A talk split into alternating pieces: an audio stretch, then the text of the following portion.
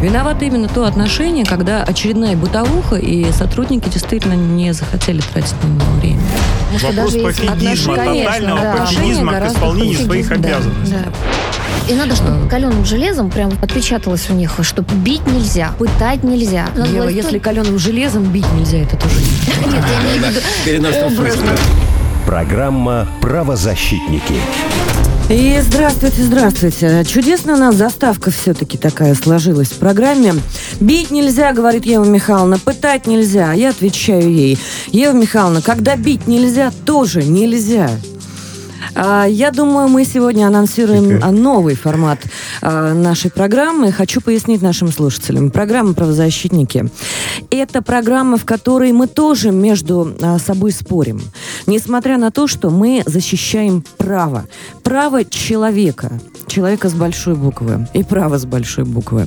И, конечно, не всегда мы едины во мнениях, поэтому а, теперь а, после каждой темы, после каждой темы у нас есть а, где-то по 30 секунд у каждого правозащитника, который участвует в этой программе, самые а, знаменитые, самые а, трудолюбивые, самые главные правозащитники Российской Федерации по 30 секунд будут высказывать свое собственное мнение. Объясню почему.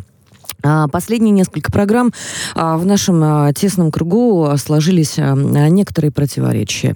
И с учетом того, что мы пример для окружающих все-таки, и пример вот как раз-таки правовой, я правовой смысл имею в виду, мы пришли к выводу, что именно это право, право на собственную позицию, на позицию обоснованную и является корнем, тем корнем, который дает нам силы, тем корнем, который дает нам силы для того, чтобы объяснять окружающим, объяснять людям и доносить вот эти вот смыслы. Вот, поэтому попробуем сегодня так. С вами Екатерина Дашевская. Каждый раз себя сама представляю.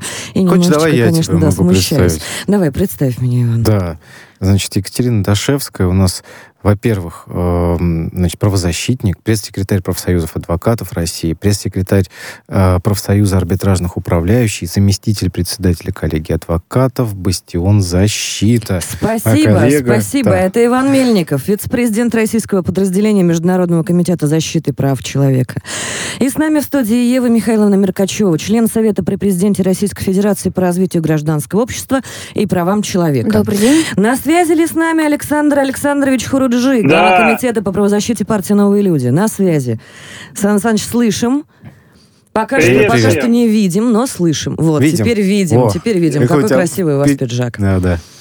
Ну что, давайте начинать. Я так вот э, влетела в студию на одном дыхании, если честно, потому что а, когда вчера а, мы готовились к эфиру, и а, я сопоставляла вообще целесообразность поднятия в очередной раз тем про детей, ну, если честно, я ну, с какой-то безысходностью внутренней столкнулась, потому что я подумала, вот сейчас мы выйдем в эфир, что мы вам снова скажем, что произошли за несколько дней последних две трагедии. Две трагедии страшные страшных, что снова виновато эм, наше общество, наши взрослые, потому что когда гибнут дети, конечно, виноваты в первую очередь взрослые. Снова буду дрожащим голосом здесь умолять, давайте соберем рабочую группу, давайте более внимательно будем относиться к тому, что мы детям нашим объясняем. И такое ощущение у меня сложилось вчера вечером, что я как заезженная пластинка, потому что каждый раз, когда это происходит, я говорю одно и то же. Одно и то же. И я знаю, что сегодня один из наших экспертов экспертов будет обращаться к правозащитникам, которые в студии. И да, такая механика с точки зрения права абсолютно корректная, с а, просьбой, наконец, создать рабочую группу при общественной палате и создать ее из экспертов, которые действительно понимают, что делать, как делать, и э, смогут аргументированно объяснить, что нам э, не только нужно э, фокусироваться на расширении штата охраны школ и детских садов, нам в первую очередь нужно выработать системные э, механики и решения, которые будут работать на земле, а не в кабинетах чиновников очередных. Ну что, давайте начнем. Это две трагедии. А, трое погибших детей. Во-первых, в Сочи 12-летнюю шахматистку Полину э, загрызли собаки. Она э, поехала на э, турнир шахматный. И э, на территории базы, а, где они располагались, а, собственно, есть а, такой правовой, правовая такая коллизия. На, на этой территории, прямо посередине, находился участок, который принадлежал другому человеку. Вот конкретному просто жителю. И на этом участке находилась немецкая овчарка со щенками. Девочка решила их покормить, пролезла в забор, ну и, в общем-то, там и осталась. Сейчас много пишут об этом в Телеграме, сейчас там работает, естественно, следственная группа выясняет обстоятельства эти. А, по предварительным прогнозам виноват, конечно же, виноватым будет э, а, владелец э, собаки. Собаки были не привязаны. И, э, владелец собаки в любом случае виноват. Иван, я с тобой согласна. На его знаешь, территории, видишь, и она была огорожена, судя по всему. Она не была не огорожена была, да? должным образом. Собаки были не привязаны, никакие не намордники, естественно, ничего. А мать овчарка охраняла своих щенков от постороннего вмешательства. Но, Иван, я я считаю, знаешь что, а, недостаточно этого. А, у меня вопрос, почему, а, ну, я, скорее всего, предполагаю, что эта ситуация завершится именно так, почему не будут наказаны те общественные деятели и чиновники, которые на этой территории отвечают за безопасность и за распределение как раз-таки вот этих юридических границ. Почему до сих пор до владельцев собак не донесли, помимо пафосных заявлений о том, что штраф целых две с половиной тысячи рублей за выгул собаки по Подмосковью без намордника, хотя можно до моего поселка доехать в ближайшее Подмосковье и посмотреть, как там малабаи без намордников ходят. Это хорошо, что я хожу на прогулку с детьми с электрошокером. Но нельзя uh-huh. же всем объяснять, что, ребят, давайте вот просто организуем, не знаю, поток электрошокеров в каждый карман. Но это же это, это шизофрения. Кто должен заниматься этими взысканиями?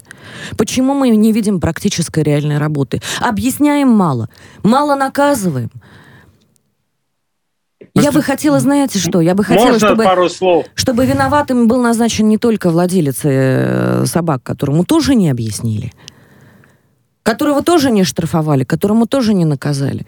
Это первый разрез. Второй разрез, конечно, этой ситуации в том, что мы, э, видимо, недостаточно объясняем детям. Что нельзя, а что нельзя? Кать, я считаю, что здесь, давай так, объективно, э, мы не понимаем, что там произошло, и, скорее всего, вот эта вот, знаешь, история, что вот, девочка полезла там кормить забор, Нет, под почему? забор. Там видеокамеры, Иван, мы все ну, прекрасно уже понимаем все, весь разрез ну, ситуации. Понятно, да. Видеокамеры, дыра в заборе, маленькая девочка, которая решила покормить щенят. Вот и все. Да.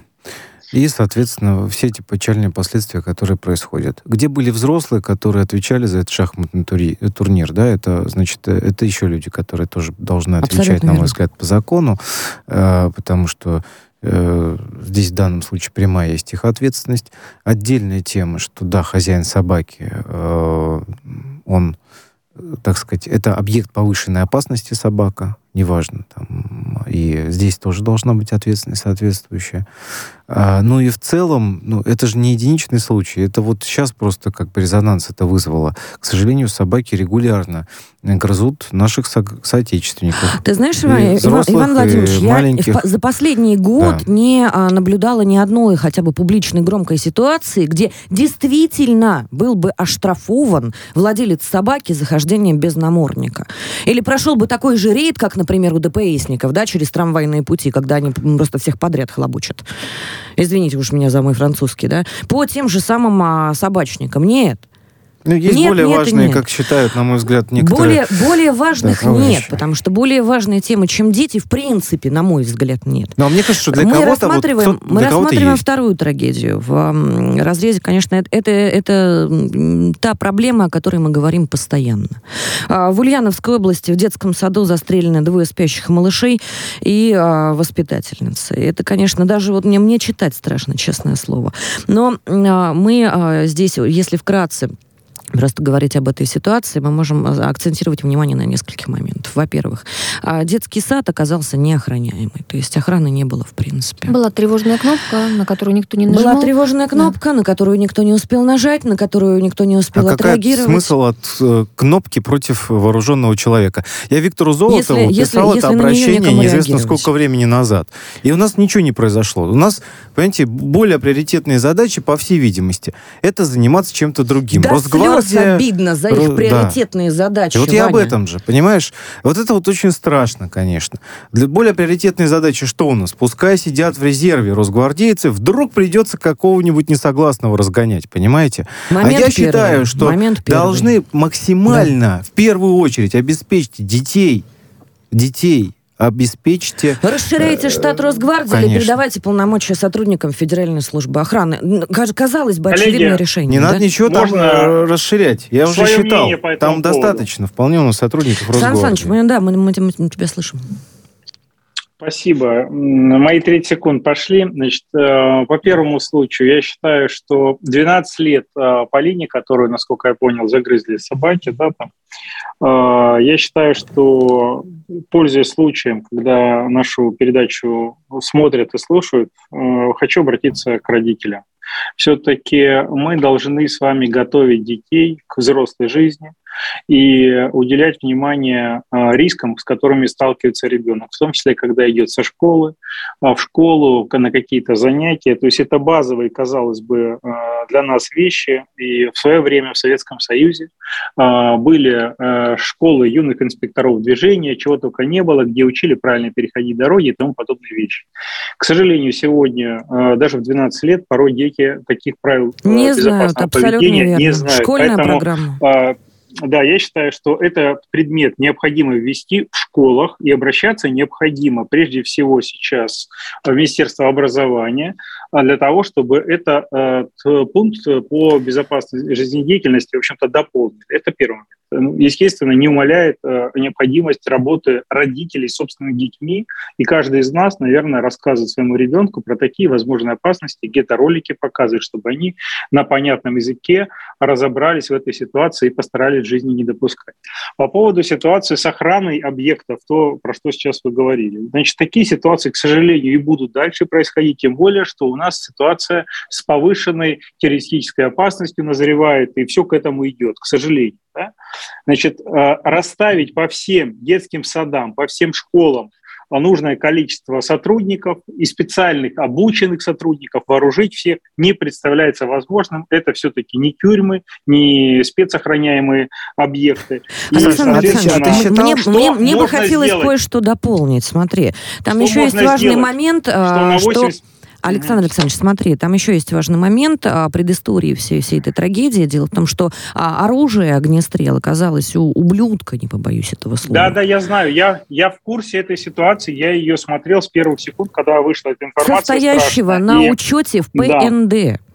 Вот, вот, вот мы подходим к самому важному, что такие случаи, если посмотреть, в основном психически неуравновешенные люди э, совершают. И, соответственно, когда встает вопрос о свободном обороте оружия, о том, как этот оборот э, регулируется, контролируется сейчас, особенно это касается охотничьего оружия, которого очень много в Российской Федерации, необходимо все-таки провести рейд, посмотреть, у кого оно в каком состоянии, как хранится, потому что такие риски необходимо снижать. Ревизия в а том а числе, касается... да, ревизия в том числе. Давайте да, послушаем эксперта. У нас есть, у нас есть эксперт да. на связи. Виталий Иванович Мусиенко, полковник МВД в отставке, специалист в области социальной реабилитации несовершеннолетних. Виталий Иванович, здравствуйте.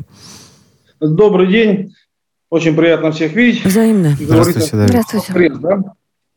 Смотрите, ситуация такая интересная она. Вроде здесь поднимается много вопросов, связанных с оружием и так далее. Давайте мы рассмотрим этот вопрос с другой стороны. Как обеспечится охрана в учебных заведениях? Да? Ведь это сколько нужно еще произойти несчастных случаев, чтобы к этому вопросу повернуться лицом. Ведь вспомните, где-то в 2015 или 2014 году в Отрадном была стрельба в школе, да, тогда были Москва. проведены рейды, были, да, в Москве. Вот, тогда были э, изданы соответствующие документы. Вот, и обратите внимание, ведь в учебных заведениях охрана дежурит вахтовым методом. 15 по 15 дней, суток. 30 дней. По 15-20 суток. Этого, да. Э, этого не должно быть. Человек должен дежурить сутки, трое отдыхать. Угу. Вот. Ведь на охрану выделяются огромные деньги. Вот. И давайте повернемся здесь уже к ответственности. Ведь каждый руководитель учебного заведения, у которого находится охрана, он ведь знает эту проблему и молчит, к сожалению. К сожалению, молчит. Э, покрывается, значит, покрываются чьи-то деньги. значит, на, на этом экономят, но экономят на, на ком? На наших детях? Так сколько должно пройти еще беды для того, чтобы к этому лицу, вопросу повернуться лицом? И не нужно здесь говорить там Росгвардии и так далее. Есть люди, которые обучены. Просто надо соблюдать элементарные У них вещи. нет оружия. У У них людей. нет оружия, оно э, и не нужно порой. Нужно Но если оно. я вчера, Нужно. вчера я был в школе, допустим, сидит охранник. Я у него спрашиваю, вы сколько раз проверяете рамку входную, которая фиксирует э, занос тех или иных вещей? А он не знает. Потому что он вахтовым методом сидит. Потому что у него 15 есть дней. вахта в 15 суток, потому что у него нет регламента, потому что за этим, конечно же, никто не следит, а те, кто следят, скорее следят за бюджетами, нежели чем за регламентами охраны, нежели чем за детьми и их безопасностью. И у меня вопрос ключевой вот к этому детскому садику Рябинка и к местным чиновникам. Потому что если в итоге виноват окажется, опять виноватым будет назначен только директор детского садика, это вопрос уже, по-моему, национальной безопасности. Это наши дети. Как так получилось, что детский сад оказался неохраняем?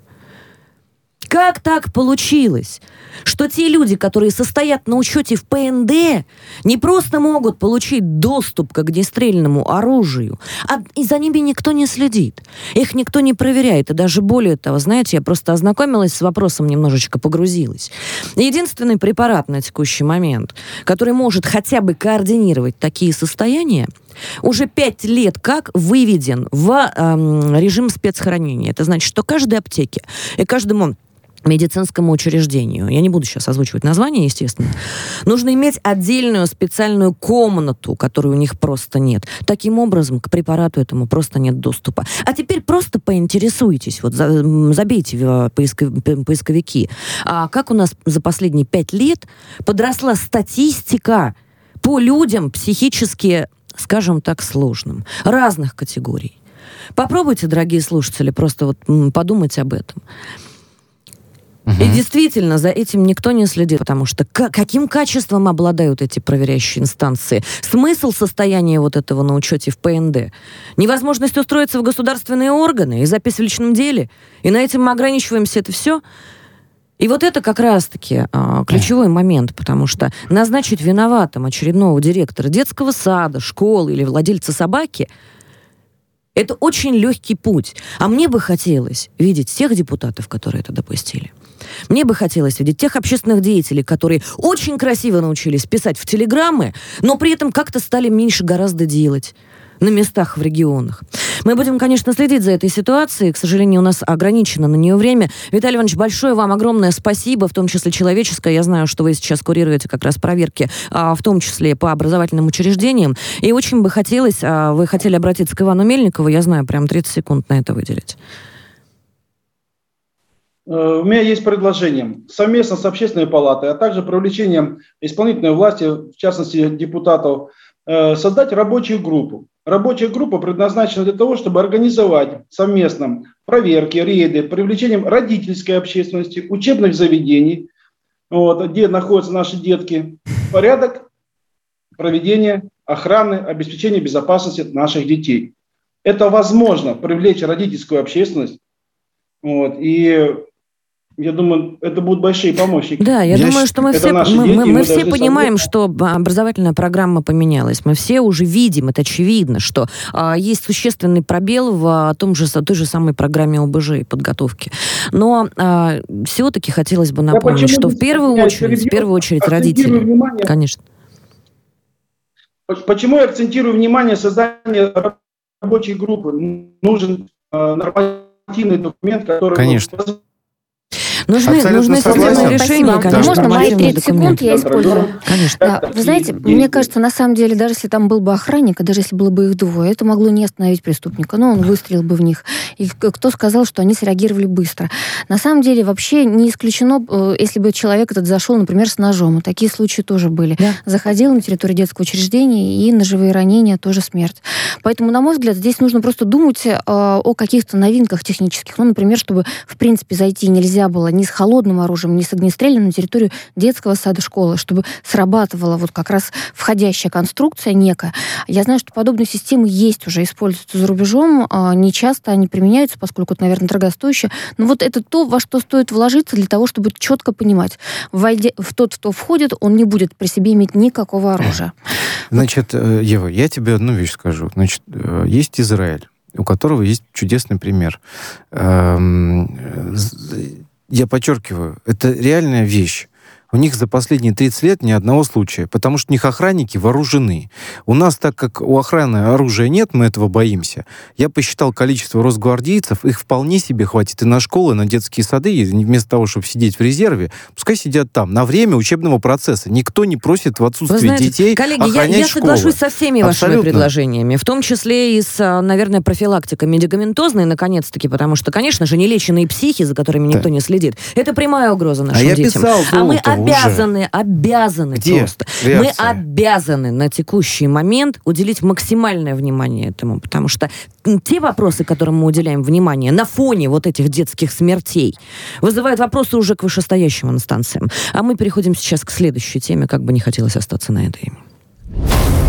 Правозащитники.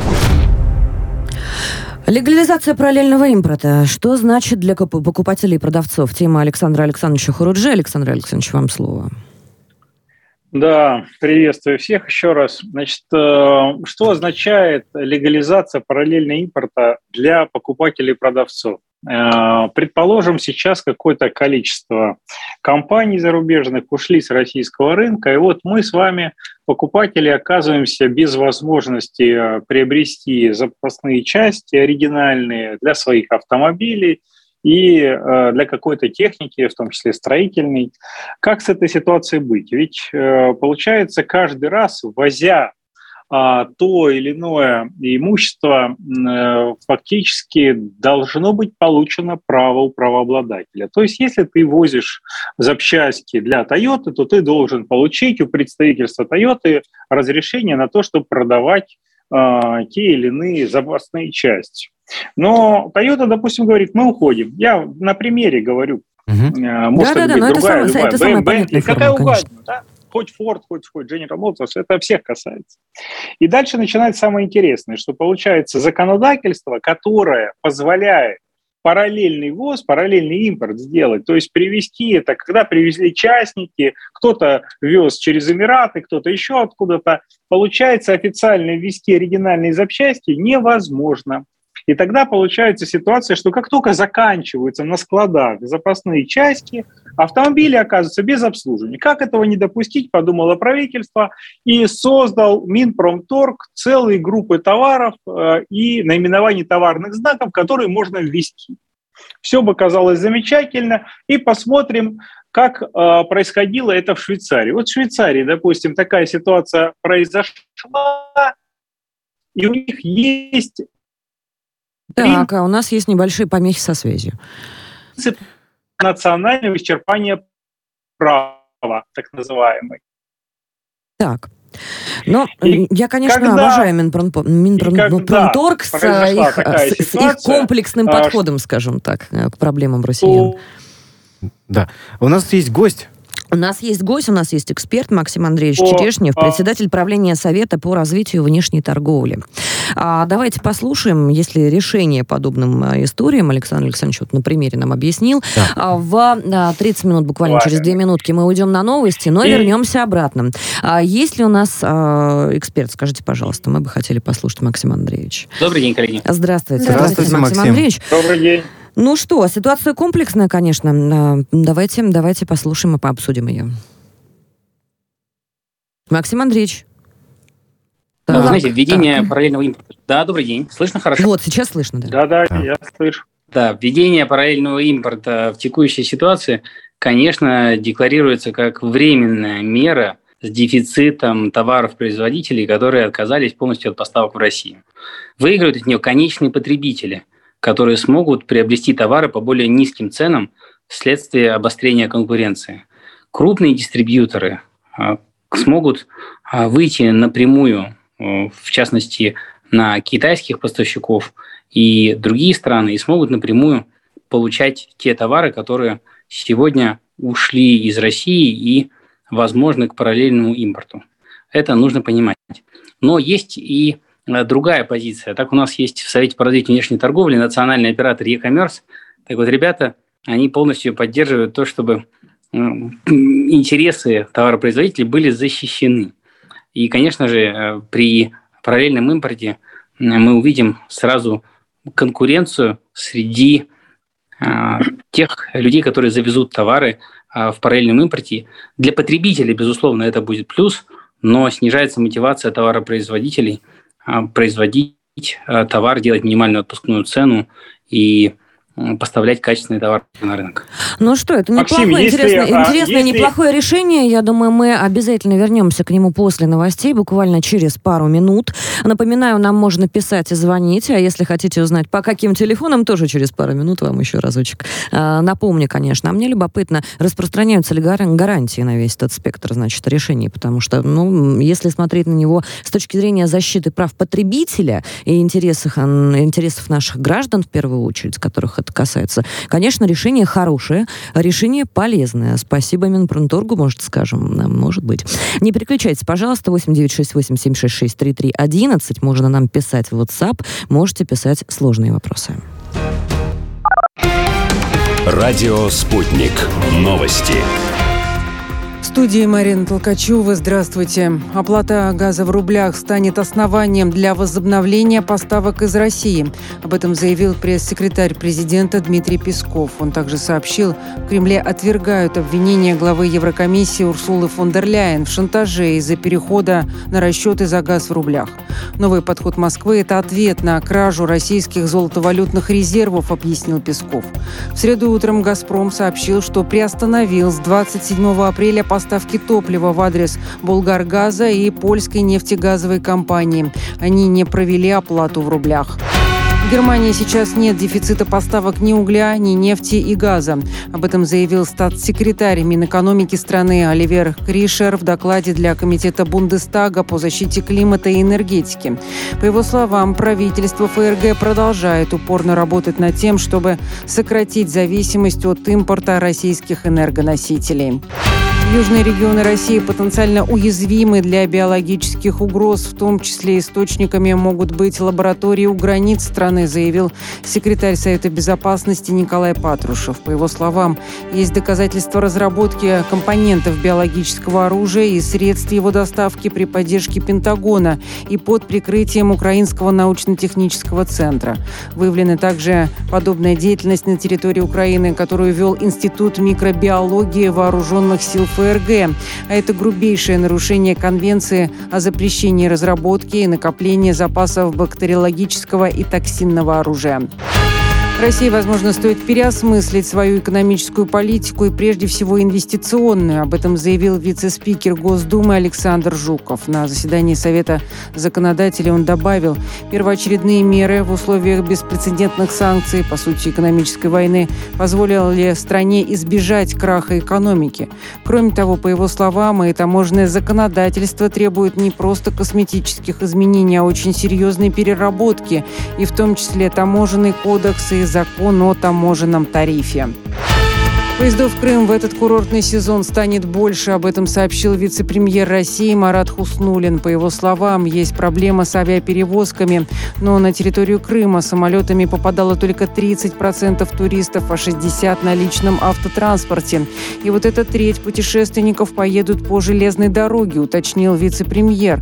Он добавил, возможности добраться до полуострова на поездах будут расширены. Отдыхающим предлагают долетать до Ростова или до Краснодара Краснодара, а уже потом по железной дороге. Следующий выпуск новостей на «Спутнике» через полчаса.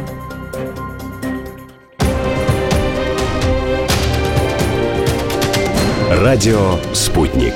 Разберемся. Москва, 91,2. Санкт-Петербург, 91,5 FM. Виновато именно то отношение, когда очередная бытовуха, и сотрудники действительно не захотели тратить на него время. Может, Вопрос даже пофигизма, тотального да. пофигизма к исполнению своих да, обязанностей. Да. И надо, чтобы каленым железом прям отпечаталось у них, что бить нельзя, пытать нельзя. Ева, если каленым железом бить нельзя, это тоже нет. Нет, я образно. Программа «Правозащитники». Продолжаем, продолжаем обсуждать легализацию параллельного импорта. Что это значит для покупателей и продавцов? Список Минпромторга предусматривает группы товаров и наименование товарных знаков. Интересно, насколько данный подход оправдает ожидания покупателей в части ассортимента товаров на полках, а также конкуренции по, цене. В Швейцарии, например, действует принцип национального исчерпания права. Однако Верховный суд по одному из дел занял позицию, что если параллельно импортируемый оригинальный товар по цене значительно ниже, и продавец предоставляет весь комплекс гарантий, кстати, о гарантиях, а, предусмотренных законодательством о защите прав потребителей, то данная практика практика направлена на благо граждан и считается допустимой. То есть интересы покупателей, а жителей поясню? страны первичные. Хочу, Александр Александрович Харуджи, поясни, пожалуйста. Вот смотрите, в Швейцарии один из дилеров продавал BMW дешевле, чем продавало представительство, и дешевле, так. чем везде в Европе. Так. Продавал его там, ну, на 3000 франков в то время, там, или это, ну, какая у них там валюта. Ну, в общем, вопрос заключается в чем? Швейцарский суд принял решение, что пусть продает и дальше дешевле, потому что первичные права покупателей, потому что они сохраняли гарантию на этот автомобиль, и они считают, что э, права покупателей в их стране первичны. Ну, абсолютно, вот абсолютно правильный эксперту. подход, да. Максим Андреевич Такой Черешник у нас на связи. У нас. Такой же подход у нас, Максим будет. Максим Андреевич, скажите, пожалуйста, да, ну, да. действительно, реально ли знаете, такая с точки ситуация зрения, С точки зрения потребителей, на самом деле, ничего не изменится в уровне потребления. Это хорошо. То есть э, не исчезнут товары с полок, не может э, правообладатель товарного знака ограничить ввоз э, продуктов. Потому что если бы не было этого приказа Минпромторга, то тогда правообладатели, которые ушли из рынка, таможня просто не запустила бы их товар. Поэтому приказ о параллельном импорте дает возможность завозить товар. А, этот товар законен, он куплен а, согласно права правообладателя на других рынках, ближайших к России. Он может быть куплен в Казахстане, в Китае, в других странах СНГ. А, но при этом он, он, естественно, легально вводится в Россию без одобрения правообладателя. Ну Таким что образом, же, ну что, хорошая что, практика. Что мы получаем? Мы получаем доступный товар на полках и в маркетплейсах. Даже похоже Мне на заботу важно, о людях, важно, вы знаете. коллеги, очень важно, чтобы э, было распределение именно по группам товаров без указания конкретных брендов, потому что когда это касается различной мелочевки, спортивной одежды и прочих вещей, может возникнуть ситуация, когда конкретный товар э, фактически должен по разрешению правообладателя – а не вся товарная группа. То есть очень важно, чтобы это касалось всей товарной группы, чтобы не было никаких перегибов на местах и хитростей, а покупатели получили товар по нормальной, адекватной цене. Хотелось бы, конечно, это хотелось. Никто не спорит. Ну что, Максим Андреевич Черешнев был с нами, спасибо. правления Совета по развитию внешней спасибо. торговли. Большое спасибо. Спасибо, коллеги. Коллеги дорогие, Ева и Иван, вам есть что добавить? Да. На самом деле я свои 30 секунд отдаю, потому что считаю, что, собственно, у нас эксперт все разъяснил. Слава богу, и спасибо, конечно, Александру, который вот болеет за это важное дело для всех потребителей. А я думаю, что мы идем с вами к иранскому, так сказать, сценарию по всем Это что э, их борьбы с санкциями. Да, ведь э, параллельный импорт, как раз, на мой взгляд, это э, одна из одна тех из вещей, которые да. мы взяли как раз у Ирана. И чему, чего это э, показывает? В ближайшее время я хочу сказать, что в России будет все но будет все нелегально. Вот что, обратите на это внимание.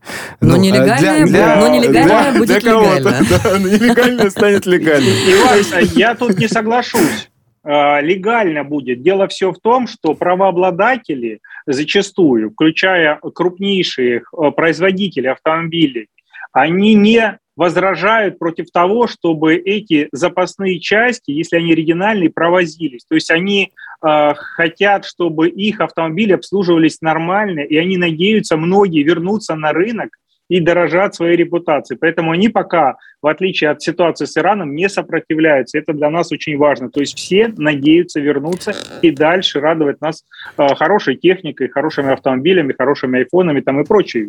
Все. Ну что, коллеги, в рамках Такая своих 30 секунд хотелось бы отметить вот что. Несмотря на а, ту блажь, с которой мы часто сталкиваемся в интересах некоторых а, структур или отдельных коммерсантов, и да, в данном случае санкции имею в виду, потому что многие а, наши коллеги тоже, а, предприниматели, получили а, фактически а, прямой запрос, а, содержащий в себе элементы давления на предмет там некоторых действий своих, да, в частности, пребывания и деятельности в России. Есть а, способы, которые могут все-таки сделать жизнь людей а, легче и излишне, скажем так, не усложнять. И это радует, и это радует. Спасибо Минпром, Минпромторга. Я впервые в жизни, мне кажется, это говорю. Обычно их ругаю. Напоминаю, телефон прямого эфира 8495-951-0566. Телефон на WhatsApp, на который можно писать вопросы 8 968 766 3311. А мы переходим к следующей теме, и она снова будет тяжелой. Готовьтесь.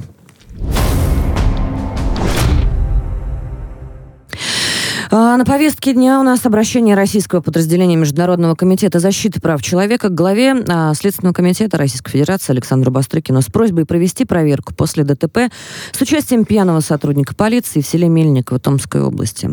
Жертвами аварии, произошедшей 23 апреля, стали две школьницы 2006 и 2007 годов рождения. Полицейский, проходящий службу в районном МВД, ехал по населенному пункту на автомобиле ВАЗ.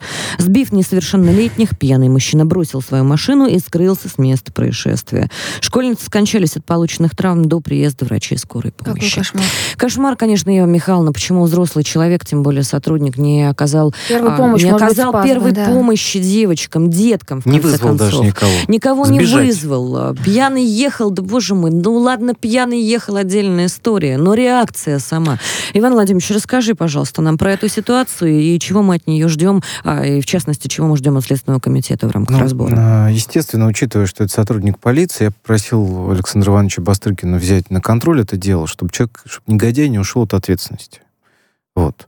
Возбуждено вообще что- уже уголовное да, дело? уголовное дело уже Мгм. возбудили, э, благо там начались всевозможные процессы, но мы с вами знаем, что на региональном уровне, на местном, зачастую, ну как это, да, между собой сотрудники общаются, э, значит, э, э, и что, э, так сказать, да, один с другим договорился, и недавно у нас была история, да, влюблено, когда, в общем, сотрудника полиции обвиняли э, в изнасиловании девушки, была вся фактура на эту тему, но в итоге уголовное дело завели совсем по другому поводу, э, как-то замыливают всю эту историю и так далее. Поэтому вариантов много, но в таком случае, вы понимаете, две девочки, э, два еще и ребенка, по сути, им там 15-16 Ну, лет, да, конечно. девчонкам? 15-16 лет, у них вся жизнь была впереди. И какой-то негодяй, да, просто потому что он пьяный, э, считает себе, что у него есть ксива и вседозволенность, да, и он имеет право, в отличие значит, от других, почему-то кататься пьяным за рулем. И вот, э, понимаете, вот, вот этого человек эм, э, лишил их жизни на сегодняшний день. А, И таких случаев, к сожалению, они могут дальше происходить, если мы не покажем, в том числе на этом примере, непосредственно, что за это будет. Каково будет? И, конечно, должна быть профилактика, соответствующая в структуре МВД, да, то есть должны нормальные какие-то независимые быть там общественные советы, да, какие-то независимые органы э, общественного контроля за, за э, Министерством внутренних дел, что будет способствовать, так сказать, э, ну, что, что будет определенная ответственность дополнительная на них. Иван Владимирович, не могу не согласиться, и хотелось бы вот еще какой вопрос рассмотреть в контексте данной ситуации. Дело в том, что я бы вот лично хотела а, сейчас получить какое-то мнение от а, правоохранителей. А, Потому что далеко не все такие, мы это знаем. И когда действительно сотрудник правоохранительных органов, мужчина, взрослый человек, бросает сбитых им же детишек на дороге, никого не вызывает, не оказывает первой помощи и просто трусливо убегает, в первую очередь, в первую очередь я жду порицания от самих право- правоохранителей И начальника ситуации. этого надо убирать, потому что он допустил э, таких сотрудников у себя на территории. Чтобы каждый думал, начальник, кого он, э, так сказать, набирает. Не думал, Дисциплина да. в коллективе то же самое. С дисциплины в коллективе как раз-таки начинается вот этот порядок ответственности за собственные действия. Но мы опять сталкиваемся с безответственностью взрослых а, людей, которые претендуют на адекватность, к моему великому сожалению. Да. А, я, мы ждем эксперта. С нами сейчас на связи а, должен быть Игорь Бушманов, адвокат, управляющий партнер адвокатского а, бюро а, Авикс Юст. И, конечно, и, конечно, и, конечно, мы понимаем, что, а, естественно, там никого убирать не будут. Кадровый дефицит есть. Но хотелось бы хотя бы а какой-то... такие кадры? Хотелось бы, хотелось бы какой-то реакции. Иван Владимирович, я верю в то, что кадры воспитываются. И будь то дети, будь то взрослые, воспитывать, Нет, воспитывать Кать, надо всех. Вот таких вот, вот такие вот кадры, они нафиг не нужны. Вот мое мнение. Есть определенная серьезная проблема а, значит, проблема в чем? Сейчас э, есть порядочные сотрудники полиции, но есть целый ряд э, ребят, которые, значит, э, так сказать, думают только об одном: как себе заработать в карман. Причем зачастую нечестно, не, так сказать, э, ну, нечестным есть, путем. Проблема, да? проблема с профессиональной да, ориентацией. Конечно. То есть э, и не думают они о том, как людей защитить. Да, мы защищаем, так сказать, самих себя Э, мэра там э, близлежащего, еще кого-нибудь. Ну, что, вот что-то вот из этого разряда. Вот этот как раз и... человеческий фактор, но я об этом говорю, Иван, я, вот этот человеческий фактор как раз дисциплинируется в первую очередь в коллективе. Только коллектив, ну, представь себе, если коллектив осуждает пьянство, вседозволенность, э, разнузданность и безответственность, неужели сотрудник, человек, прав, правоохранитель пойдет на такие вещи? А с нами Игорь Бушманов. Игорь, здравствуйте. Добрый день. Чего мы ждем от этой ситуации? То есть будет ли реакция Следственного комитета? Может быть, в публичное пространство выйдут, правоохранители, которые скажут, осуждаем, порицаем и будем бороться внутри а, коллективов своих? Ну, всем известно, что Бастригин Александр Иванович, он очень э, скрупулезно и тщательно относится ко всем э, уголовным делам, связанным с, э, с защитой интересов детей. Тем более здесь э, два потерпевших ребенка погибших. Соответственно, я думаю, со всей скрупулезностью и тщательностью будет э, проведено расследование, и все обстоятельства и факторы, влияющие на это происшествие, будут выявлены. Закон сейчас достаточно суров, э, не так давно э, наказание было увеличено. А что, статьи... что ждет вот этого сбежавшего недобросовестного сотрудника? Ну, во-первых, статья 264 – это нарушение правил дорожного движения, повлекших по неосторожности смерти двух или более лиц, тем более с э, сопряженным составлением э, места происшествия, предусматривает достаточно строгое наказание от 8 до 15 лет. То есть это относится уже к категории фактически особо тяжкого преступления. А оставление в опасности, Поэтому... ведь он мог спасти все-таки жизни этих девочек, и он ничего не предпринял. Ну, здесь подразумевается, фактически уже есть э, квалифицирующий пункт, э, он аналогичен тому, что совершение данного преступления в состоянии алкогольного опьянения, либо оставление, поскольку зачастую лица, находящиеся в состоянии алкогольного опьянения, оставляют как раз места происшествия, поэтому законодатель здесь уравнил. Угу. Поэтому здесь, э, я полагаю, именно по данной норме закона будет квалифицированное деяние и, соответственно, уже постановлен приговор.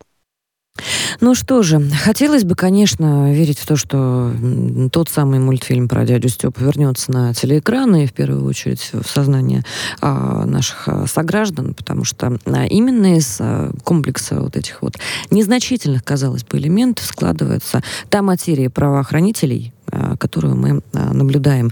У меня, конечно, не такой пессимистичный взгляд на ситуацию, как у Ивана Владимировича, потому что я далеко не считаю всех э, правоохранителей коррупционерами или вот такими вот Я тоже всех не считаю, людьми. я тебе еще а раз есть, говорю. Есть большое количество прекрасных, замечательных людей, которые идут действительно а, нести службу, служение и защищать и право, и порядок, и безопасность граждан. Но, к сожалению, к сожалению, очень много сейчас у нас ребят ребят, у которых сбиты прицелы. Морали... К сожалению, борьба да. битва за чистоту рядов, она как раз-таки происходит, по, особенно последние где-то, я даже скажу вам, лет пять, потому что а, меняется поколение, и на смене этих поколений мы просто получаем то, что взрастили. Как а, в положительном смысле, я знаю нескольких представителей а, потомственных, между прочим, правоохранителей, которые действительно а, вот так как по семейственности передают вот этот вот дух, а, ну, это, это, это призвание даже, наверное, в данном да. случае. И несут свою службу и служат людям, и служат на, на благо Родины.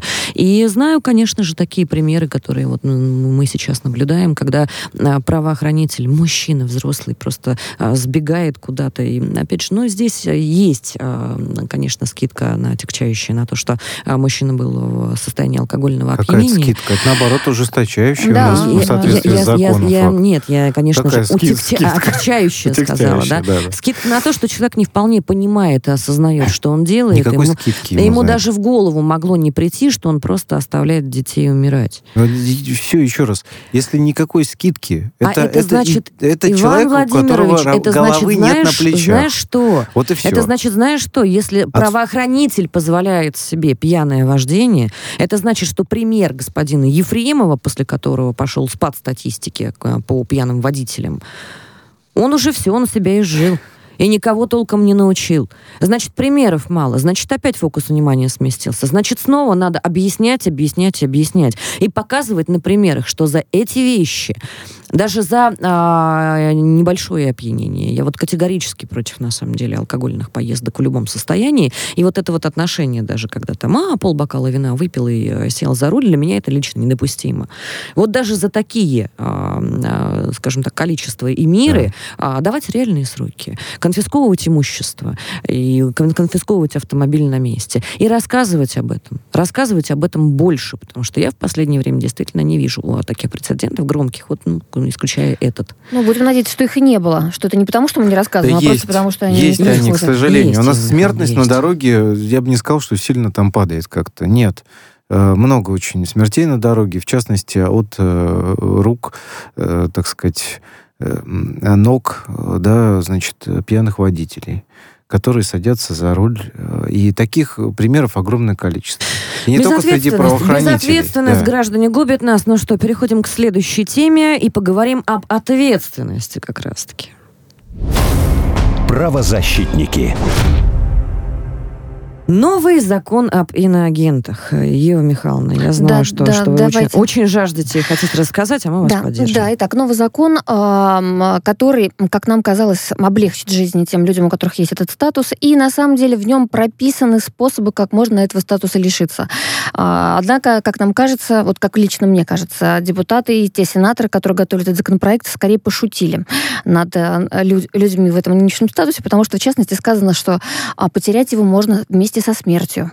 Но это было бы, собственно, самая малость. Да? А на самом деле закон очень пугает всех, в первую очередь журналистов, потому что, судя по его вот формулировкам, попасть в список иноагента может теперь абсолютно любой работник СМИ, абсолютно любой, абсолютно любой правозащитник. Подожди, подожди, подожди. Я, Я Михайловна, объясню. параллельные вопросы. Да. А, то есть, если это внештатный корреспондент, а, если это, допустим, человек, который а, занимается, ну, то есть он не официальный сотрудник. СМИ, да, заявляется там на, на а, условно говоря, авторские материалы.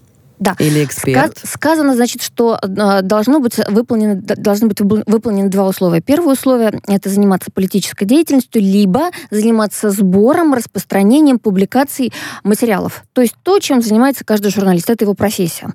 А второе условие – это находиться под иностранным влиянием. До сих а пор, это как? До сих пор нужно было получать иностранное финансирование. Теперь этого не нужно. Теперь достаточно быть под, тем, под тем самым иностранным влиянием. А иностранное влияние – это, это что? что такое? Вот, они попытались расшифровать, на самом деле, но получилось, на мой взгляд, очень коряво, а главное, что размыто. В частности, говорится, что иностранное влияние может быть выражено в том, что какая-то иностранная организация, иностранное государство а, путем принуждения или убеждения, а также ино, иным способом, это вообще нечто что что вообще непонятно, что такое убеждение, да, а, вот, повлияло на этого человека. И вот представьте себе, вот журналист берет, например, комментарий или м, собирает материал, используя, например, данные ООН. А, иностранная организация, иностранная, международная организация. А, может быть, она его убедила, что эти данные верные, он на них опирается. Убеди, можно сказать, что он находится под влиянием иностранной организации? Конечно, можно. То же самое правозащитники. Зачастую да. ведь мы говорим про международные нормы права, а в том числе ссылаемся на европейские там пеницарные правила и так далее, и так далее. Все это разработано международными структурами. Находимся под влиянием? Конечно. Вообще каждый раз, как только мы будем говорить, посмотрите, как происходит в мире, посмотрите, как у них, все, мы под тем самым иностранным влиянием. А, штука опасная, и более того, на самом деле, если до сих пор а, было сказано, что э, лицо, да, имеющее статус иностранного агента, сейчас предлагается просто называть в лоб иностранный агент. То есть не нужно будет этой формулировки, имеющий статус. А предлагается расширить список аффилированных лиц, точнее, вообще его раньше не было. То есть если признают одного человека иностранным агентом, он так, собственно, и является. Теперь же будут входить, судя по всему, члены семьи, работники его, если это владелец какой-то организации. А если э, СМИ признаны иностранным агентом, то все, э, начиная от журналистов, корректоров, водителей этого СМИ тоже иностранные агенты, ну и так далее. То есть распространить на максимально широкий круг людей.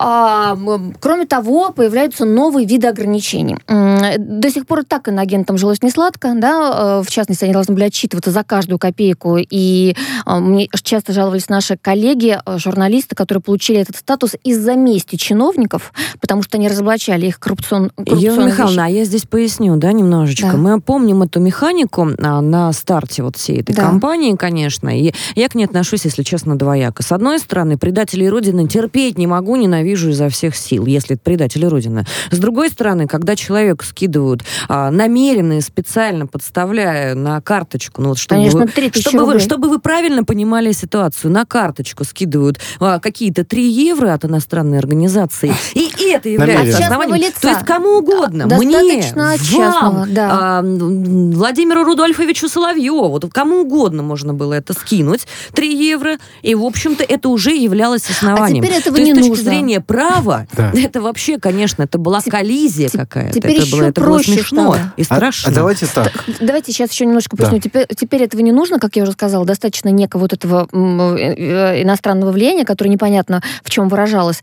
А, но самое это страшное, что ряд ограничений, наложенных на людей с этим статусом, он вырос. Эти люди не могут заниматься теперь преподавательской деятельностью, просветительской деятельностью.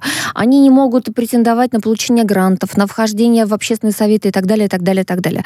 А, и вернусь вот к тому, с чего я начала, потому что ряд людей получили этот статус только потому, что они критиковали у себя в регионах на местах власть, местных губернаторов, чиновников.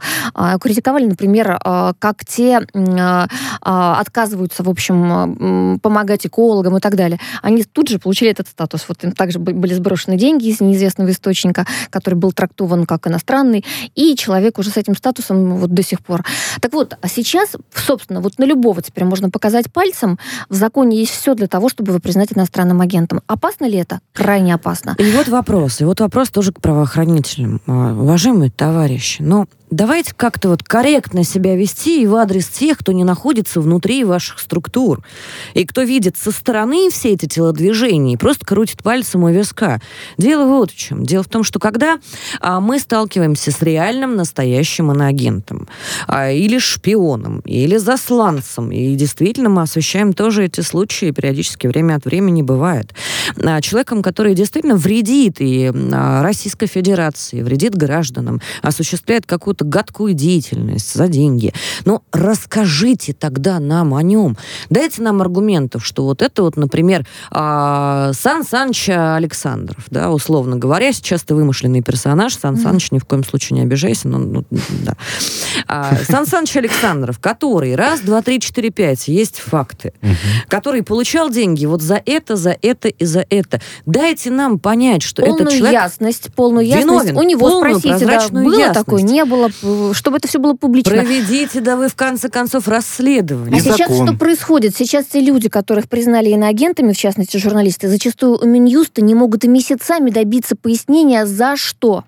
Потому что они утверждают, что не было вообще никаких там источников, ничего, и они ломают голову, потом только там спустя какое-то время приходит пояснение. Ну, на самом деле, этот закон стал способом расправы с неугодными. А дальше будет продолжаться этот тренд, и, повторюсь, а, любой теперь может показать пальцем, никто не будет особенно разбираться и скажет, все, есть э, признаки иностранного влияния. Признаки, потому что, как я цитировала, иные способы иностранного влияния, а под это подпадает Непонятно, вообще что все. Это. под меня, это все подпадает. У меня такой интересный вопрос вопрос в данном контексте сразу. А, люди, которые пишут этот закон, вы вообще, э, извините, юридическое образование у вас есть какое-то? Вы получали его или нет?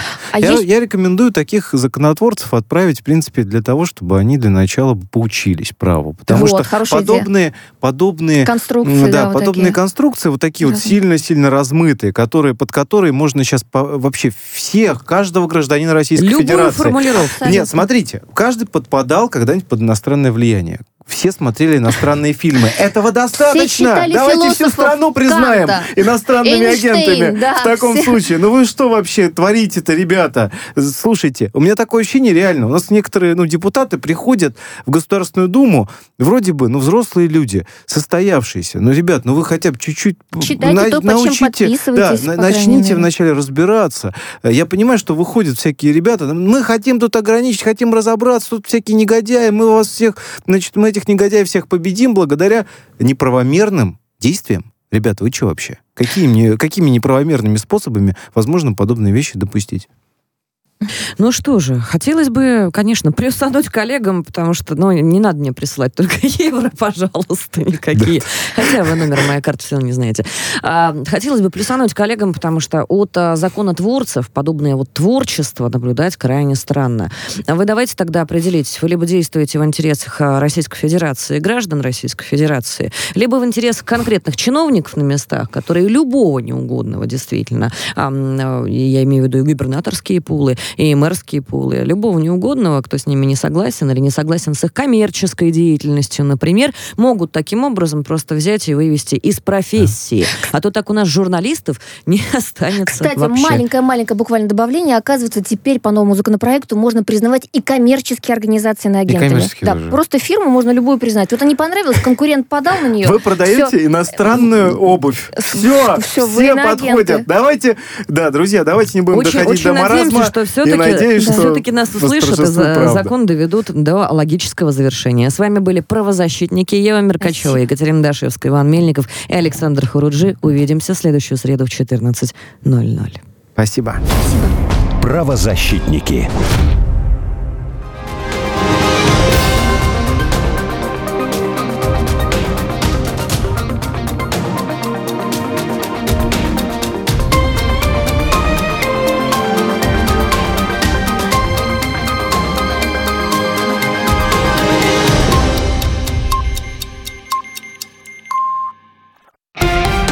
Радио «Спутник». Новости студии Марина Толкачева. Здравствуйте. Оплата газа в рублях станет основанием для возобновления поставок из России. Об этом заявил пресс-секретарь президента Дмитрий Песков. Он также сообщил, в Кремле отвергают обвинения главы Еврокомиссии Урсулы фон дер Ляйен в шантаже из-за перехода на расчеты за газ в рублях. Новый подход Москвы – это ответ на кражу российских золотовалютных резервов, объяснил Песков. В среду утром «Газпром» сообщил, что приостановил с 27 апреля поставки поставки топлива в адрес Болгаргаза и польской нефтегазовой компании. Они не провели оплату в рублях. В Германии сейчас нет дефицита поставок ни угля, ни нефти и газа. Об этом заявил статс-секретарь Минэкономики страны Оливер Кришер в докладе для Комитета Бундестага по защите климата и энергетики. По его словам, правительство ФРГ продолжает упорно работать над тем, чтобы сократить зависимость от импорта российских энергоносителей. Южные регионы России потенциально уязвимы для биологических угроз, в том числе источниками могут быть лаборатории у границ страны, заявил секретарь Совета безопасности Николай Патрушев. По его словам, есть доказательства разработки компонентов биологического оружия и средств его доставки при поддержке Пентагона и под прикрытием Украинского научно-технического центра. Выявлена также подобная деятельность на территории Украины, которую вел Институт микробиологии вооруженных сил ФРГ. А это грубейшее нарушение Конвенции о запрещении разработки и накопления запасов бактериологического и токсинного оружия. России, возможно, стоит переосмыслить свою экономическую политику и прежде всего инвестиционную. Об этом заявил вице-спикер Госдумы Александр Жуков. На заседании Совета законодателей он добавил, первоочередные меры в условиях беспрецедентных санкций, по сути экономической войны, позволили стране избежать краха экономики. Кроме того, по его словам, и таможенное законодательство требует не просто косметических изменений, а очень серьезной переработки, и в том числе таможенный кодекс и закон о таможенном тарифе. Поездов в Крым в этот курортный сезон станет больше. Об этом сообщил вице-премьер России Марат Хуснулин. По его словам, есть проблема с авиаперевозками, но на территорию Крыма самолетами попадало только 30% туристов, а 60% на личном автотранспорте. И вот эта треть путешественников поедут по железной дороге, уточнил вице-премьер. Он добавил, возможности добраться до полуострова на поездах будут расширены.